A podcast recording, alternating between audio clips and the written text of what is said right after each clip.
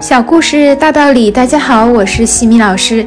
今天和大家分享的故事题目是《被上帝咬过一口的苹果》。有一个人从小双目失明，懂事后他为此深深烦恼，认定是老天惩罚他，感到这一辈子都完了。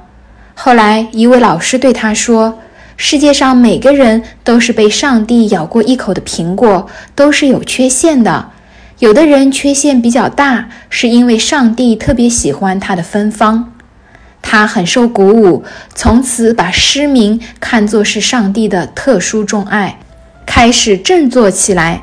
若干年后，当地传颂着一位德艺双馨的盲人推拿师的故事。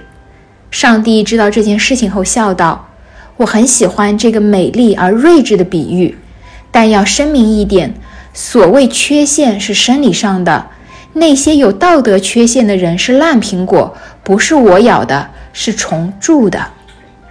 故事启发：这个故事告诉我们，你的丑陋不会因为你前世有过错而受到惩罚，相反，你曾经是上帝最钟爱的人，不要因为你的某种缺憾而懊恼。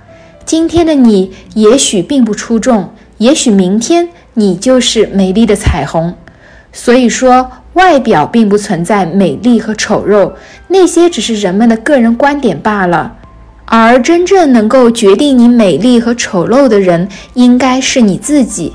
只要对自己充满信心，加上善良的心灵，你没有理由不是最美丽的。至少你发现了最完美的自己。今天的分享就到这里。如果你喜欢这个小故事，欢迎在评论区给到反馈意见，也欢迎加我微信 x i m i k t 和西米老师一起互动交流。感恩你的聆听，我们下次见。